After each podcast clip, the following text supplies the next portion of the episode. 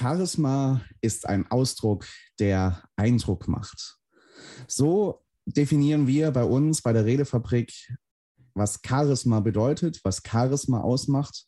Es ist ein Ausdruck, den du in die Welt bringst, der im besten Falle dann auch Eindruck auf dein Gegenüber macht. Und in den vergangenen Folgen haben wir immer mal wieder auch über verschiedene Aspekte von einem charismatischen Ausdruck gesprochen. Und du kennst vielleicht Menschen oder du kennst ziemlich sicher Menschen, die auf dich charismatisch wirken. Du kannst mal für dich überlegen, was zeichnet sie aus? Was erkennst du bei ihnen? Warum sie so Eindruck auf dich machen?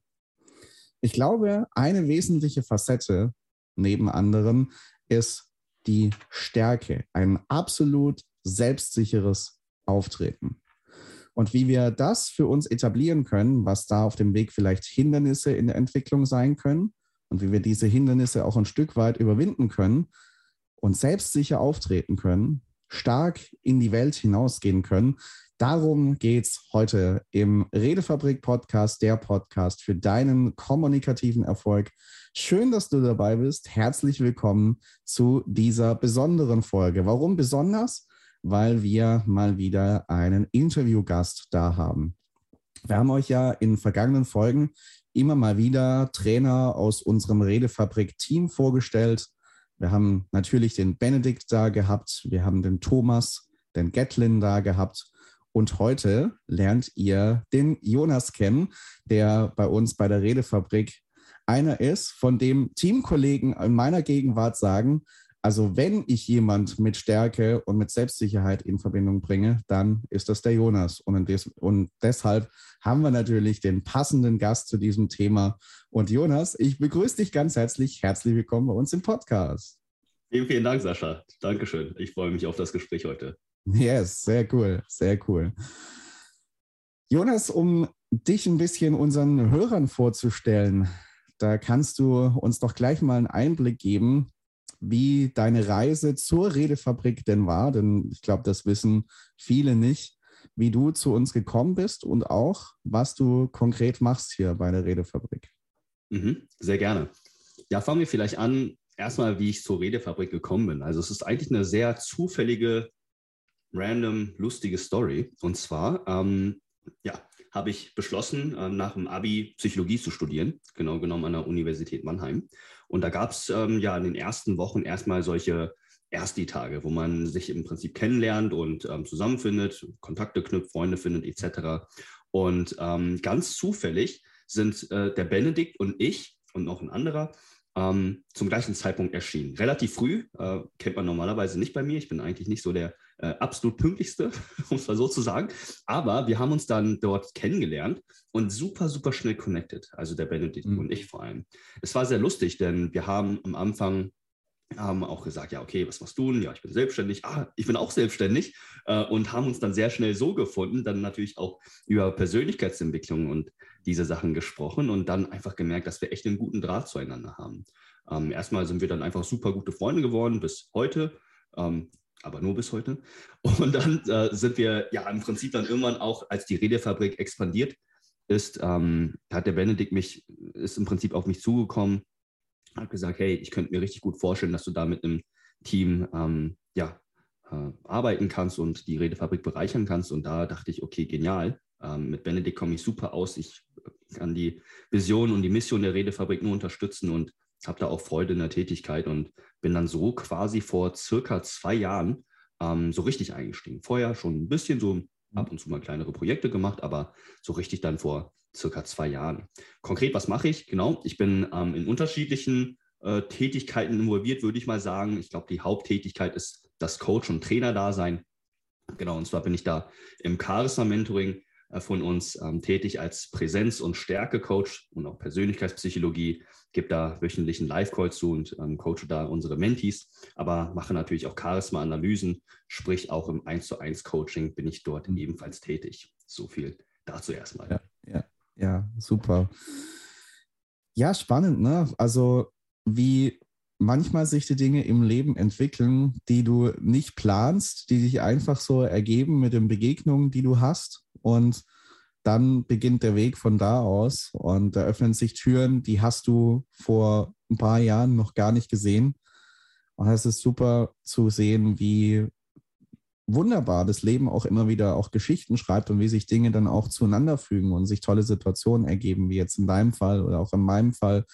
Wir beide äh, im, im Team der Redefabrik, wie wir auch dazu gekommen sind. Ähm, was würdest du sagen, hm, warum ist diese Tätigkeit bei der Redefabrik oder das, was du auch insgesamt im Bereich der Begleitung von Menschen, Coaching machst, warum ist das für dich so eine, so eine wertvolle und erfüllende Tätigkeit? Mhm. Mhm. Mhm. Weil man sieht, was, dass, dass es eine Wirkung hat. Mhm. Man sieht wirklich, dass es eine Wirkung hat. Und zwar nicht anhand von ausschließlich Zahlen, Daten, Fakten, Statistiken oder was auch immer, sondern dass wirklich was bei den Menschen sich verändert. Mhm. Und dass es dann logischerweise auch in Zahlen, Daten, Fakten etc. sich niederschlägt. Also ich denke jetzt gerade an heiklen Gesprächen, Gehaltsverhandlungen, solche Sachen, aber natürlich auch vor allem innere Aspekte, innere Transformation. Das ist ja auch ein großes Thema bei uns hier in der Redefabrik. Wir setzen sehr, sehr häufig, wenn nicht fast ausschließlich, erstmal an der inneren Veränderung an, damit sich von außen ein anderer Eindruck, wie man es nennen möchte, ergeben kann. Aber viel, viel, viel wichtiger ist wirklich dieses innere Verändern und man merkt es den Leuten an. Man merkt es den Leuten an. Das ist etwas, was unglaublich schön ist, sowohl jetzt im Mentoring, im 1 zu 1 Coaching, dass da wirklich die Leute sich im Positiven verändern ähm, und an sich arbeiten, aber dennoch ihren authentischen Kern bewahren. Mhm. Ja. Ja, das stimmt. Also kann ich, kann ich nur unterstreichen, die, die Wahrnehmung, wenn du Menschen begleitest und du merkst, da stellt sich Veränderung ein, da stellt sich eine Wirkung ein und äh, das hilft Menschen, ist es unglaublich schön, da ein Stück weit Wegbegleiter zu sein und jemand zu sein, der, der Unterstützung gibt, der Impulse gibt. Ähm, und gerade auch, du hast es gesagt, was dein Schwerpunkt hier bei uns ist, thematisch die, die Themen Präsenz und auch die Themen, das Thema Stärke, Selbstsicherheit, über das wir heute reden. Und ich glaube, auch da haben wir bei den Mentees, die wir bei uns hatten, auch schon tolle Veränderungen gesehen, die zu einer wirklich großartigen Selbstsicherheit und Stärke finden durch, durch die Begleitung von dir und von anderen Trainern bei uns. Und wie bist du eigentlich so das würde mich interessieren, auf dieses Thema neben der Präsenz, so das Thema Stärke, Selbstsicherheit gekommen, um zu sagen, okay, das ist einer meiner Coaching-Schwerpunkte. Mhm. Ja, mm, für mich geht Präsenz und Stärke ziemlich nah einher. Mhm. Das ähm, denkt man anfangs nicht unbedingt. Ja. Aber aus meiner Sicht sind das sehr stark miteinander verknüpfte Facetten. Äh, zum einen ähm, habe ich beobachtet, dass vor allem Stärke häufig vielen Menschen im 1 zu 1 Coaching, die jetzt zu mir kommen, fehlt. Das sind meistens Menschen, die eine unglaubliche Reflexionsfähigkeit haben, unglaublich warm, empathisch und, ähm, und vielleicht auch vital, also lebensfreudig sind.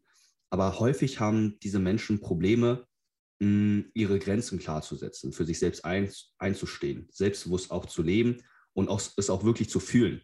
Man kann sich da irgendeine Maske aufsetzen und dann so tun, als wäre man selbstbewusst, aber meist oder häufig steckt dann vielleicht auch nichts dahinter. Ähm, und, und das ist etwas, was ich häufig im Coaching beobachtet habe. Gleichzeitig habe ich auch ähm, bei diesen Menschen häufig beobachtet, dass so etwas wie Präsenz fehlt. Meistens sind sie nicht, nicht ganz im Klaren, okay, was möchte ich überhaupt? Was das A und O ist bei der Stärke, mhm. zu wissen, was man überhaupt möchte, was das Ziel ist. Ähm, und häufig sind diese Menschen auch ein bisschen ähm, unklar in ihrer Ausdrucksweise gewesen. Sprich, okay, ich möchte vielleicht etwas haben, aber formuliere es sanft, weil ich nicht andere Menschen verletzen möchte oder mh, hm, ich möchte jetzt keine Grenze überschreiten oder wie auch immer. Und diese Sachen bringen ein gewisses Gedankenkarussell im, im Kopf, was dann wiederum Unpräsenz bedeutet. Deswegen sehe ich diese zwei Facetten als tatsächlich sehr stark miteinander verknüpft mhm. und ähm, tatsächlich auch von meiner eigenen Lebensgeschichte her ähm, wurde ich häufig in Sachen Präsenz und Stärke herausgefordert, äh, weshalb ich vermutlich auch dadurch da mich weiterentwickelt habe, relativ ähm, stark und ähm, kann da auch nur sagen, dass es mein Leben extrem bereichert hat und den Leuten, denen ich da äh, geholfen habe, auch, auch viel bereichert hat. Also das definitiv. Mhm. Mhm. Anschlussfrage dazu, was würdest du sagen, inwiefern kann es oder bereichert es unser Leben, wenn wir uns in Sachen Stärke und Selbstsicherheit weiterentwickeln? Also was wären da vielleicht konkrete Beispiele, wo du sagst, okay, ähm, da ist es ein klares Plus, wenn du diese Stärke und Selbstsicherheit in die Welt bringst? Mhm, ja, ähm, da kann ich echt fünf Stunden drüber reden wahrscheinlich. Ich mache es mal kurz. ähm, also, es sind vor allem erstmal zwei Ebenen. Ich würde sagen, es ist einmal die interne Ebene, die innere Ebene und einmal die externe, äußere Ebene. Was meine ich damit? Also mit der inneren Ebene meine ich damit, dass man sich wirklich sicherer, ähm, standfester und wohler fühlt dass es sich wirklich konkret aufs Wohlbefinden auswirkt. Also wir sprechen hier über Selbstsicherheit, Selbstwert etc. Das sind alles Konstrukte, die sind wissenschaftlich sehr gut untersucht, vor allem Selbstwert.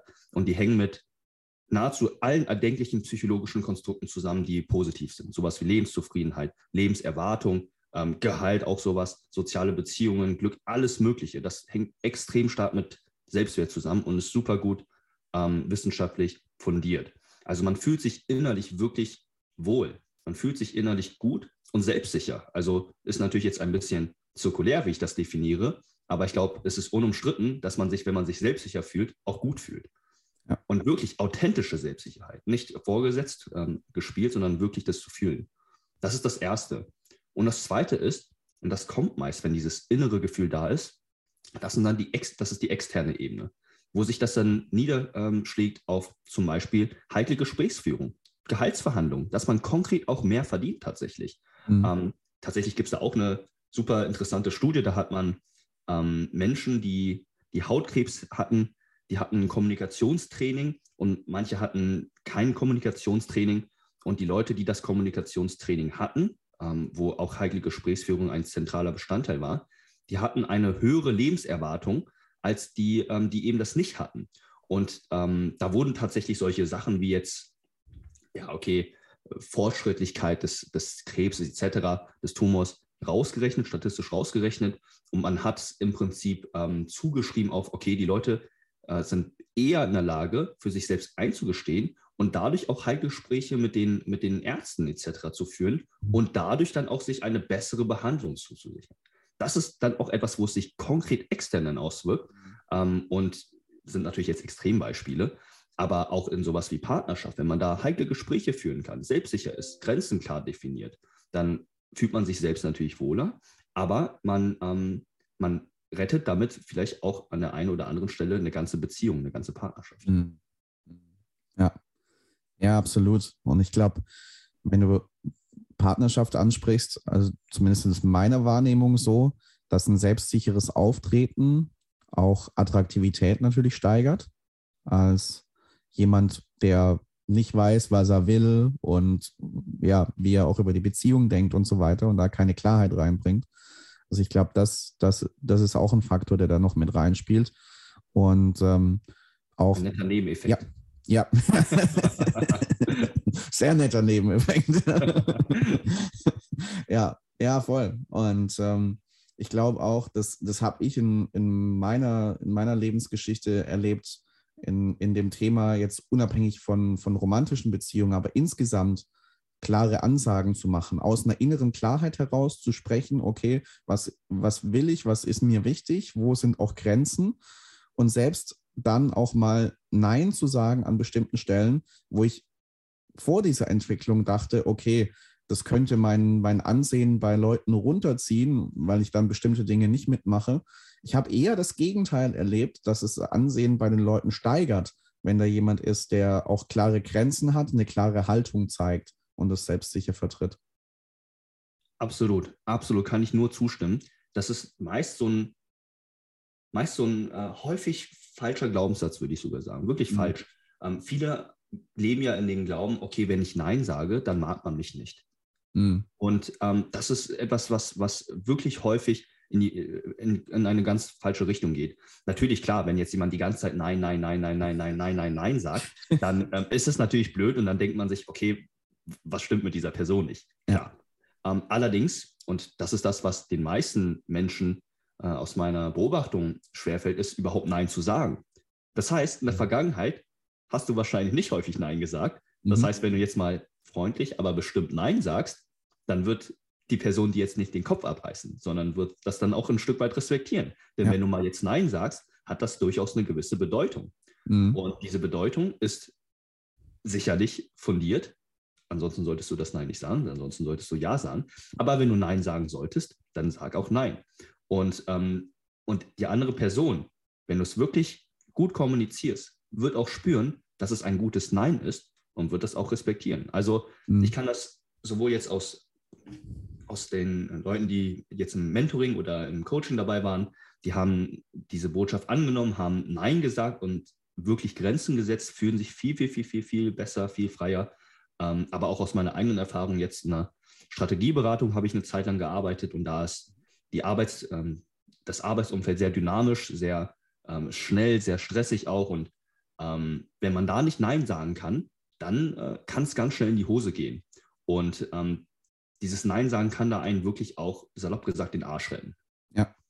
Ja, ja ich habe auch mal den, den guten Satz gehört, wenn du nie Nein sagst, dann ist auch dein Ja nichts mehr wert. Und ich glaube, das ist auch dieser, dieser Effekt bei, bei Leuten, die sich erstmal schwer tun, Nein zu sagen. Wenn du dich dahin entwickelst, dass du das dann aber auch fundiert, authentisch tust, dann sorgt das eher dafür, dass eben das Ansehen, wie wir gesagt haben, auch, auch steigt, weil plötzlich wird dann dein Ja auch deutlich mehr wert, wenn die Person erkennt, okay, der hat eine klare Haltung und dann, wenn es ein Ja ist, dann kann ich auch wirklich was auf das Ja geben und umgekehrt genauso. Absolut, absolut. Ja. Ich würde gerne, Jonas, mit dir kurz nochmal zurückgehen auf die interne, auf die innere Ebene, die du angesprochen hast, weil ich glaube, auch da, du hast schon gesagt, wie Präsenz und Stärke für dich zusammenhängen. Und ich glaube, ganz untrennbar miteinander verbunden ist auch diese, diese innere und diese externe Ebene, weil ich denke, dass innere Klarheit, innere Selbstsicherheit auch äußere Selbstsicherheit bewirken wird. Und du hast das Thema Selbstwert angesprochen. Jetzt ist das natürlich auch wieder ein Thema, sehr, sehr groß, sehr weit, könnten wir wahrscheinlich auch wieder drei Stunden lang drüber reden. Ähm, gleichzeitig, weil ich das auch in meiner eigenen Geschichte sehe, aber auch bei Menschen, die ich begleite, dass es immer wieder ein Thema ist. Ich denke an eine Person, die immer wieder zu mir kommt und sagt, ich würde ja gern selbstbewusst sein im Inneren und dann noch extern, aber mein Selbstwert wird mir immer wieder genommen. Wo ich mir denke, und früher habe ich auch so gedacht, aber mittlerweile denke ich, okay, kann das wirklich sein, dass uns der Selbstwert von jemand im Außen genommen wird? Oder ist es nicht etwas, was in unserem Innern liegt? Also Frage, wie würdest du sagen, schaffen wir es, Selbstwert im Inneren zu etablieren und ein Stück weit auch von den Sachen im Außen oder von den Reaktionen im Außen ein Stück weit unabhängiger zu werden? Mhm. Ja, das ist echt eine super spannende Frage und häufig häufig knüpfen wir unseren Selbstwert an externen Sachen. Das ist häufig so. Tatsächlich, wenn wir jetzt mal wirklich rein von der Definition betrachten, von der wissenschaftlichen Perspektive, ist der Selbstwert einfach die Gesamtbewertung über sich selbst. Mhm. Es ist entweder positiv oder negativ. Also kann natürlich auf einer Dimension sein, also irgendwas dazwischen sicherlich auch, aber es geht auf dieser Dimension. Diese Gesamtbewertung über sich selbst. Okay, Gesamtbewertung, die machst du auch selbst natürlich. Das heißt, grundsätzlich erstmal bist du die Person, die deinen Selbstwert direkt bestimmt. Selbstverständlich hängt das ein Stück weit zusammen mit Erziehung, traumatischen Erlebnissen, schlimme Trennung, Tod, was auch immer. Auch durchaus gewisse biologische Ursachen stecken dahinter. Aber generell bist du die Person, die deinen Selbstwert definiert. Und ähm, da gibt es ein cooles, auch ein cooles Zitat vom, vom Viktor Frankl zwischen Reiz und Reaktion ähm, hat man letztendlich die Möglichkeit, also jetzt äh, inhaltlich äh, übersetzt, hat man die Möglichkeit noch zu reagieren. Und genau hier setzt das letztendlich an. Du hast selbst die Entscheidungsmacht und die Kontrolle darüber, wie du dich selbst bewertest. Und wie geschieht das? Wie kann man das konkret vielleicht auch ein Stück weit anpassen, verändern, auch vom Glaubenssatz her ähm, eben, eben modifizieren? Storytelling tatsächlich. Also wir denken, wir Menschen denken häufig in Geschichten. Wir konstruieren unsere Geschichte, unser Selbst, unsere Erlebnisse immer in irgendwelche Geschichten zusammen. Also wenn man jetzt mal selbst denkt, wenn man sich seine eigene Lebensgeschichte zurechtlegt, dann denkt man auch ein Stück weit wie so eine kleine Heldenreise oder wie man ist so ein Protagonist in einer Geschichte. Und das trägt maßgeblich dazu bei, wie wir über uns selbst denken und logischerweise dann auch unseren Selbstwert. Man kann jetzt zum einen ein traumatisches Erlebnis, eine schlimme Trennung, Tod, ähm, Krankheit, wie auch immer, kann man so drehen, ha, ja, dann wollte das Schicksal mich wieder platt machen. Und deswegen bin ich jetzt an diesem, an diesem Platz. Oder man kann es so rumdrehen, dass man es so sagt, hey, okay, ich habe da noch eine Herausforderung gehabt, habe wirklich stark gelitten, aber bin nach dieser schlimmen Trennung oder auch der Krankheit noch stärker rausgekommen, weil ich mich unabhängig gemacht habe von, vom, von meinem Körper, dass ich ähm, auch unabhängig davon, wie mein Körper aktuell ist, trotzdem glücklich sein kann. Das ist ein ganz anderes Narrativ. Und dieses Storytelling, was man in seinem Kopf hat, daran kann man ansetzen. Man sollte sich da die Frage stellen, wer bin ich? Was bin ich? Was macht mich aus? Und warum bin ich auch vielleicht gut so, wie ich bin? Und wenn man da mal seine eigene Lebensgeschichte, seinen eigenen Selbstwert letztendlich auch irgendwie ähm, wirklich mal schriftlich niederschreibt, die eigene Geschichte, sich mhm. wirklich wie so einen Protagonisten in so, einen, in so einer Serie, einem Film, wie auch immer, mal, mal vorstellt, dann kann man erstmal sehen, okay, an welcher Stelle mh, hm, bin ich vielleicht ein Stück weit zu abhängig von, der, von diesen externen Faktoren oder bin ich in einem schlechten negativen Frame, einem schlechten Narrativ und kann dann da gezielt ansetzen. Und wenn man dann es schafft, dieses Storytelling, dieses Narrativ anzupassen und dann auch wirklich dran zu glauben, dass man es wirklich so glaubt, das ist der Moment, wo man wirklich wahren Selbstwert hat, wo man mhm. wirklich den Selbstwert gefunden hat für sich. Mhm. Mhm. Ja, ja, sehr spannend und ich glaube auch eine, eine, eine, reizvolle, eine reizvolle Anregung, eine reizvolle Aufgabe, sich das mal vorzunehmen und da wirklich auch die Zeit zu investieren, kann ich euch nur mitgeben, die ihr uns zuhört. Vielleicht, je nachdem, zu welcher Tages- oder Nachtzeit ihr diesen Podcast hört und danach noch als Anschlussexperiment Lust habt, sowas mal zu machen, dann nur zu. Ist sicherlich eine, eine lohnenswerte Übung. Selbstwert liegt auf der inneren Ebene, das haben wir angesprochen. Und was auch noch auf dieser inneren Ebene liegt, das haben wir vorhin auch schon so kurz gestreift, ist diese Klarheit zu entwickeln, okay, was will ich denn überhaupt, was ist mir wichtig, auch so ein bisschen äh, die Frage nach, nach persönlichen Werten. Und mir ging es so, dass ich diese Klarheit früher nicht hatte. Also für mich ein schwammiges Bild war, okay, für was will ich konkret einstehen? Was sind die Überzeugungen, Werte, Einstellungen, die mir wichtig sind? Und da hatte ich noch kein klares Bild. Ich hatte schon so grob, ja, das finde ich gut, das finde ich wichtig, das finde ich schön, aber noch nicht so, okay, vielleicht auch im Thema Werte, das sind die, die Top 5 bei mir, über die ich nicht diskutiere, die ich auf jeden Fall leben will und an denen ich festhalten will und wo ich auch klare Grenzen im Außen dann ziehe. Was würdest du da sagen? Weil auch da ist ja wieder dieser Zusammenhang Klarheit im Außen, äh, im Innen macht Klarheit im Außen. Wie kann diese Reise gelingen, so klar zu kriegen, was, was will ich eigentlich im Leben, wertemäßig, überzeugungsmäßig und auch was, was Ziele oder so angeht? Mhm. Ja, ähm, du hast es schon super angesprochen. Also, dass, dass die Klarheit der eigenen Werte, die sollte auf jeden Fall gegeben sein. Und man sollte sich ein Stück weit Gedanken machen, wofür stehe ich als Person überhaupt? Was sind meine inneren Werte und was möchte ich mit meinem Leben erreichen?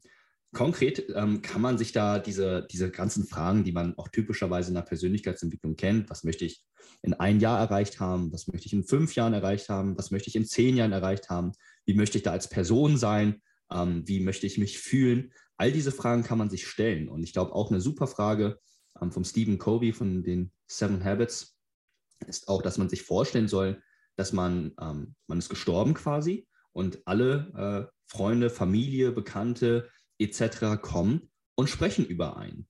Und dann sollte man sich vorstellen, was diese Menschen über einen sagen und was man am liebsten von diesen Menschen hören will, wie man in seinem Leben war.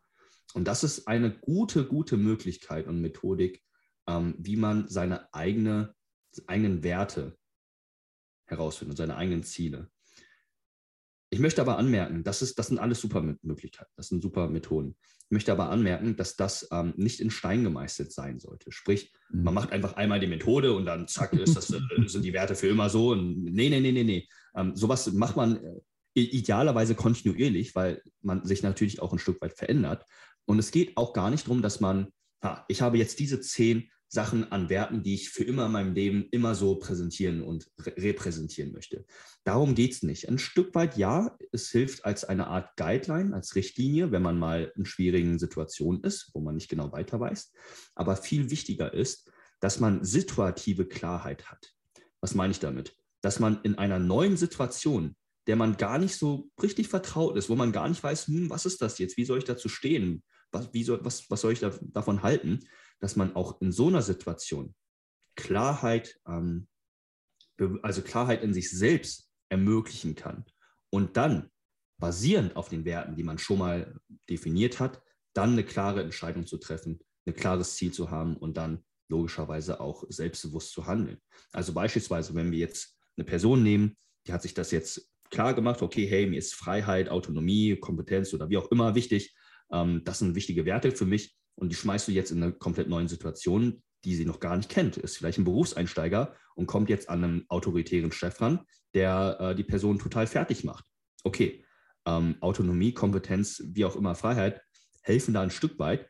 Ähm, als Guideline, die Person weiß, sie möchte frei sein von einem autoritären Chef, ist die Person nicht frei und kann dann deswegen dann basierend vielleicht sagen, hey, ich treffe jetzt die Klarheit, äh, ich, ich habe jetzt die Klarheit und treffe die klare Entscheidung, Nein zu sagen und wirklich auch konkret das anzusprechen. Hey, ich fühle mich hier nicht gut behandelt.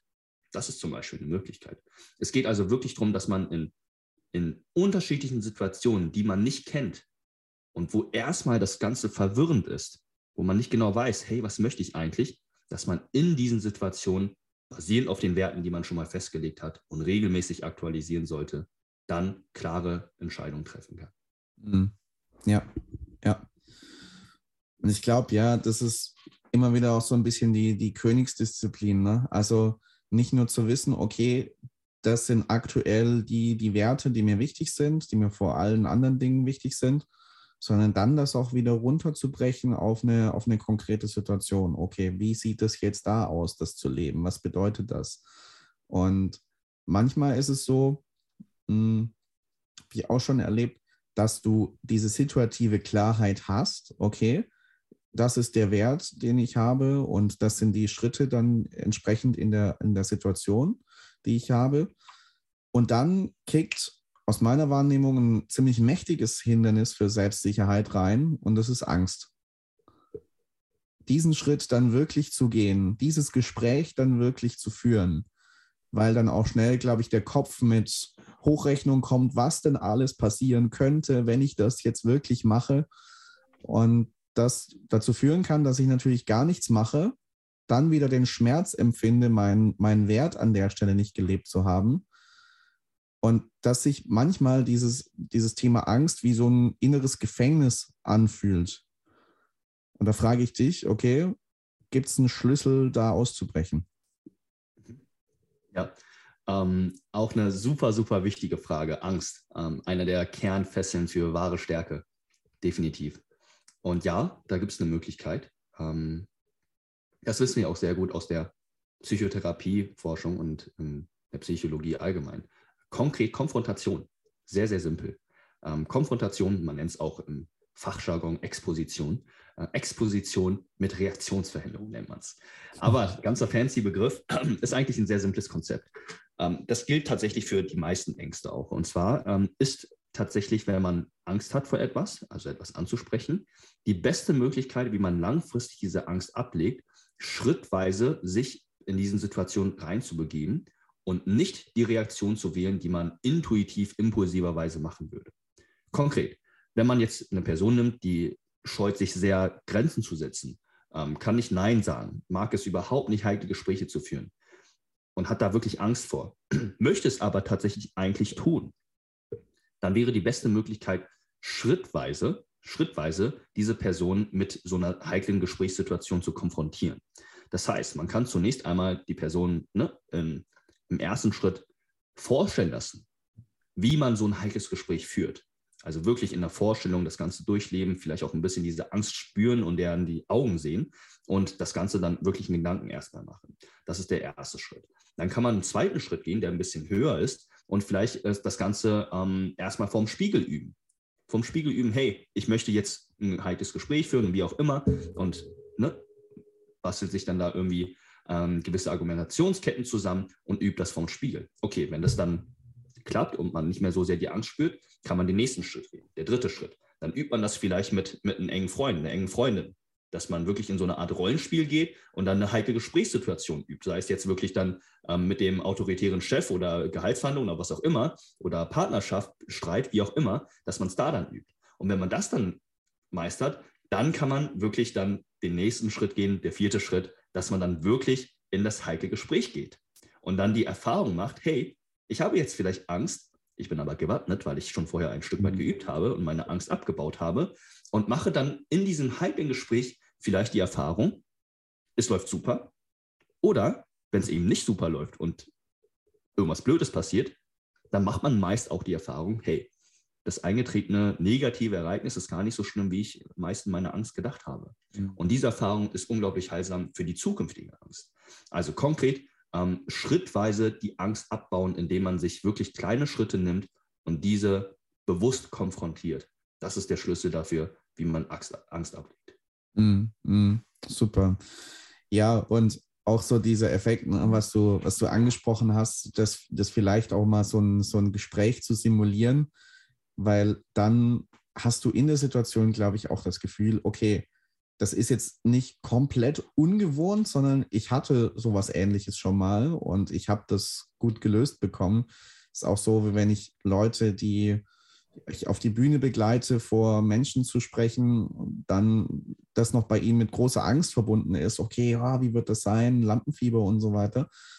Ich dann schon den Tipp gegeben habe, zu sagen, okay, Jetzt nimm deinen fertigen Vortrag, geh an den, wenn es möglich ist, geh an den Ort, wo du ihn halten wirst, auf der Bühne, stell dich auf deine Position und prob das schon mal durch. Und dann wirst du merken, okay, wenn du dann an dem Vortragstermin vor Publikum trittst, du wirst merken, okay, die ist die Bühne vertraut, die ist der Raum vertraut.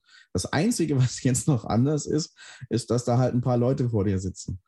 Aber auch da der, der Effekt, ne? also ich hatte die Situation schon mal, ich stand hier schon mal, kann, glaube ich, schon mal die, die Angst um beträchtliches Maß auch senken.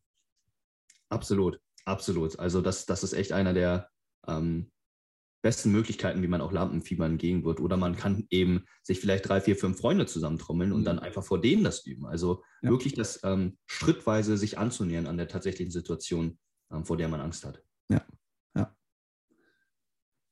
ihr lieben Hörer und Hörerinnen, wenn jemand von euch jemand braucht, der einen autoritären Chef spielt, schreibt mir gerne eine Mail.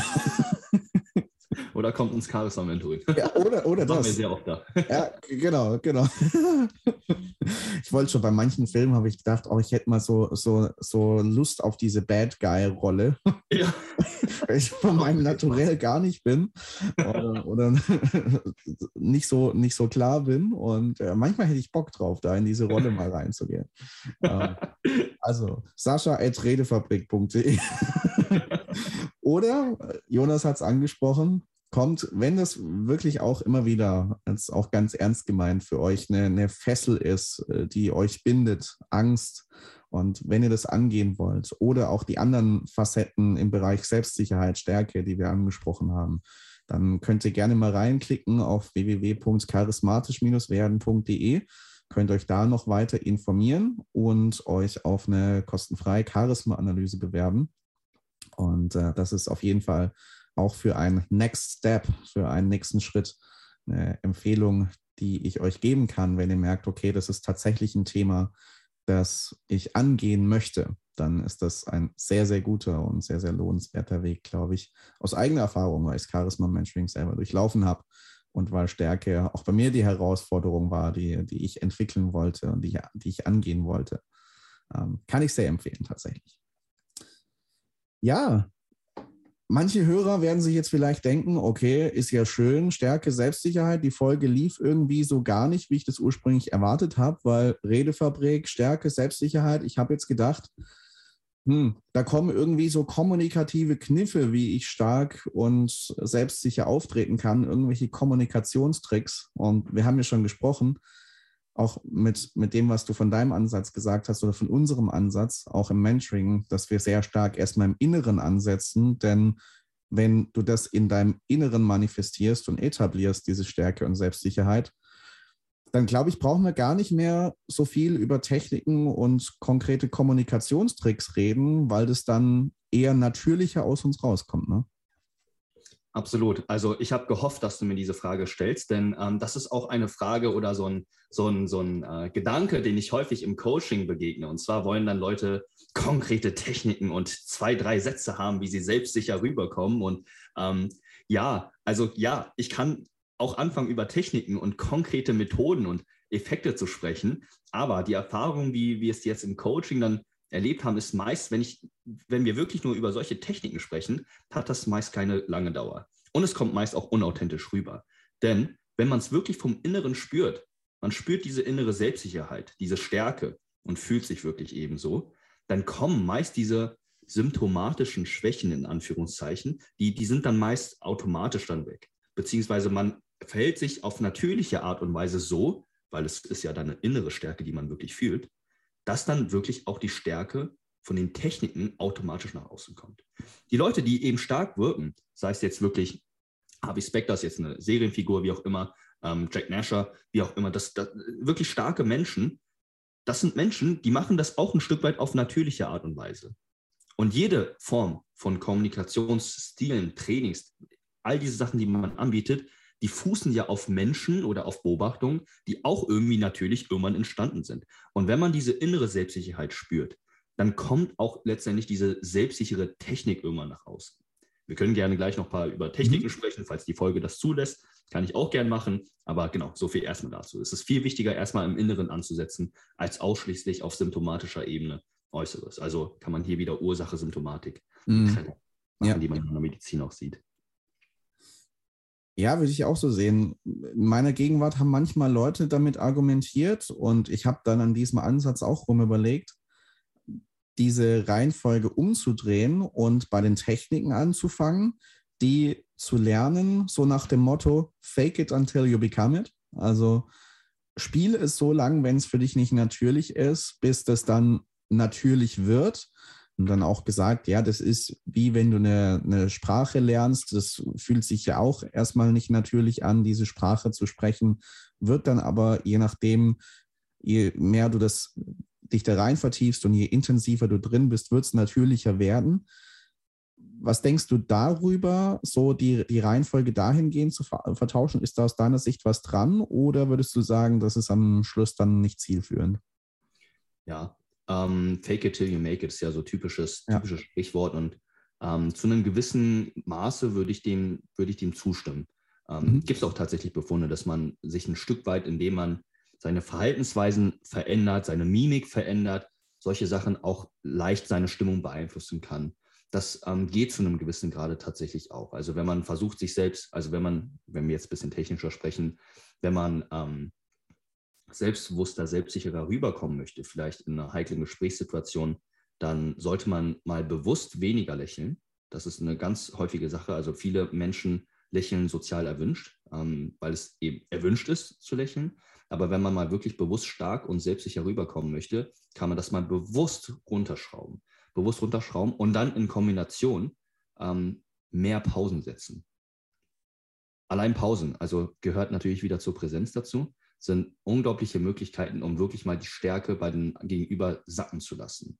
Das heißt, wenn man eine Präsentation, Rede, wie auch immer hat, dann wirklich mal weniger lächeln ähm, und Pausen zu setzen. Das hat eine ganz andere Wirkung. Jetzt bin ich ein bisschen abgedriftet in der Technik. Ich habe es gesagt, ich kann auch darüber zehn Stunden sprechen. ähm, aber äh, zurückzukommen auf Fake it till you make it. Ähm, ja, dann kann man diese Techniken ein Stück weit nutzen, um es ein bisschen zu faken, weil meist ist es am Anfang ja so, man, man mhm. faked es. Und man kann dadurch irgendwann, man kann auch durch das externe, technische, symptomatische behandeln, ein Stück weit das Innere behandeln. Das geht schon. Ähm, nur, zu, nur zu einem gewissen Grad. Ich denke, der andere Ansatz ist immer noch weitaus stärker, viel, viel, viel, viel, viel kraftvoller, wenn man erstmal im Inneren ansetzt und dadurch dann automatisch viele Sachen im Äußeren verändert. Ähm, und tatsächlich gibt es auch Befunde, wenn man zu stark faked, dann hat das einen Boomerang-Effekt.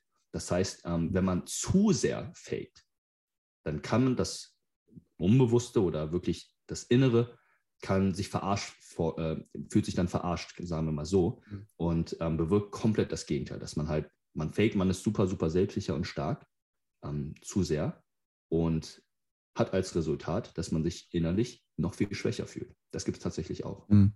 Deswegen mhm. wäre ich da ein Stück weit vorsichtig. Ähm, ein bisschen fake it till you make it, ja, aber viel wichtiger nach wie vor, schaut, dass ihr am Inneren ansetzt. Mhm. Und genau deswegen haben wir darüber auch die überwiegende Zeit in dieser Folge gesprochen, diese, diese innere Ebene und das dann ganz natürlich nach außen zu bringen.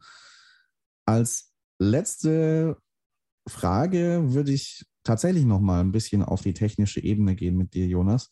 Du hast schon, ähm, du hast schon das Thema Pausen angesprochen, du hast das Thema Lächeln angesprochen, ohne jetzt noch mal eine, eine Stunde darüber zu reden, was wir problemlos machen könnten.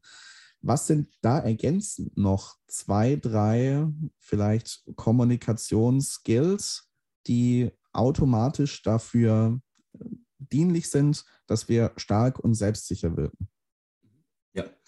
Ähm, auf jeden Fall, ich gebe mal nochmal drei Tipps. Also das erste wäre äh, Augenkontakt. Unglaublich, unglaublich wichtig. Also Augenkontakt natürlich generell in Kommunikation wichtig, aber noch viel wichtiger bei der Stärke, dass man kein Problem damit hat, auch einen starken äh, Augenkontakt zu bewahren. Und vielen Menschen fällt das schwer, denen Selbstsicherheit nicht jetzt unbedingt in die Wiege gelegen ist. Und da das wirklich auch mal ähm, bewusst zu machen, wirklich mal bewusst in die Augen zu schauen. Ähm, und das auch vielleicht am Anfang, wo es sich noch unnatürlich anfühlt, ein bisschen übermäßig zu machen. Also man kann da ja äh, vielleicht eine Person, die eingeweiht ist, ähm, mit der wirklich dieses Augenkontakt ähm, halten üben. Man kann das wirklich mal so lang üben, bis es gerade dabei ist, unangenehm zu werden und dann meinetwegen wegzuschauen. Aber gerade diese Grenze ein Stück weit zu überschreiten, das kann dazu beitragen, dass man ähm, sich wohler fühlt äh, mit längerem Augenkontakt. Also Augenkontakt, unglaublich, unglaublich wichtige Technik dabei. Zweite Sache, das geht jetzt mehr in Richtung hm, der Kommunikation selbst. Also jetzt habe ich vorher ein bisschen mehr über ähm, ja, äh, nicht direkt inhaltliche Sachen gesprochen, aber wenn wir jetzt zum Inhalt gehen, wirklich der Kommunikationsinhalt, dann ähm, ist Struktur unglaublich wichtig. Struktur in der Kommunikation bewirkt Stärke. Und das kann man ganz simpel auch machen, indem man sich an einer Struktur im Inneren orientiert, wenn man was sagen möchte. Zum Beispiel, man diskutiert gerade über Pro- und Kontra-Argumente bezüglich Tempolimits auf der Autobahn, sei es jetzt mal also so ein Beispiel. Man kann natürlich alles andere nehmen, aber wenn man, bevor man spricht, sich eine kurze Struktur im Kopf überlegt, wie ich jetzt meine Argumentationskette präsentiere und das wirklich zum Beispiel macht in, okay, ich habe drei Argumente und es dann auch kommuniziert. Ich habe drei Argumente jetzt. Das erste Argument ist, das zweite Argument ist hier, hier, hier, hier und das und das. Und das dritte ist dies und das. Wenn man so eine klare Struktur in seiner Argumentationsweise hat, dann wird man viel, viel, viel kompetenter und stärker. Das heißt konkret, überlegt euch, ähm, bevor ihr was sagt, gerade in Situationen, wo ihr stark, ähm, wo Stärke wichtig ist, wo ihr stark rüberkommen möchtet, in welcher klaren Struktur möchtet ihr das kommunizieren? Und kommuniziert auch diese Struktur offen. Also ich habe drei Argumente.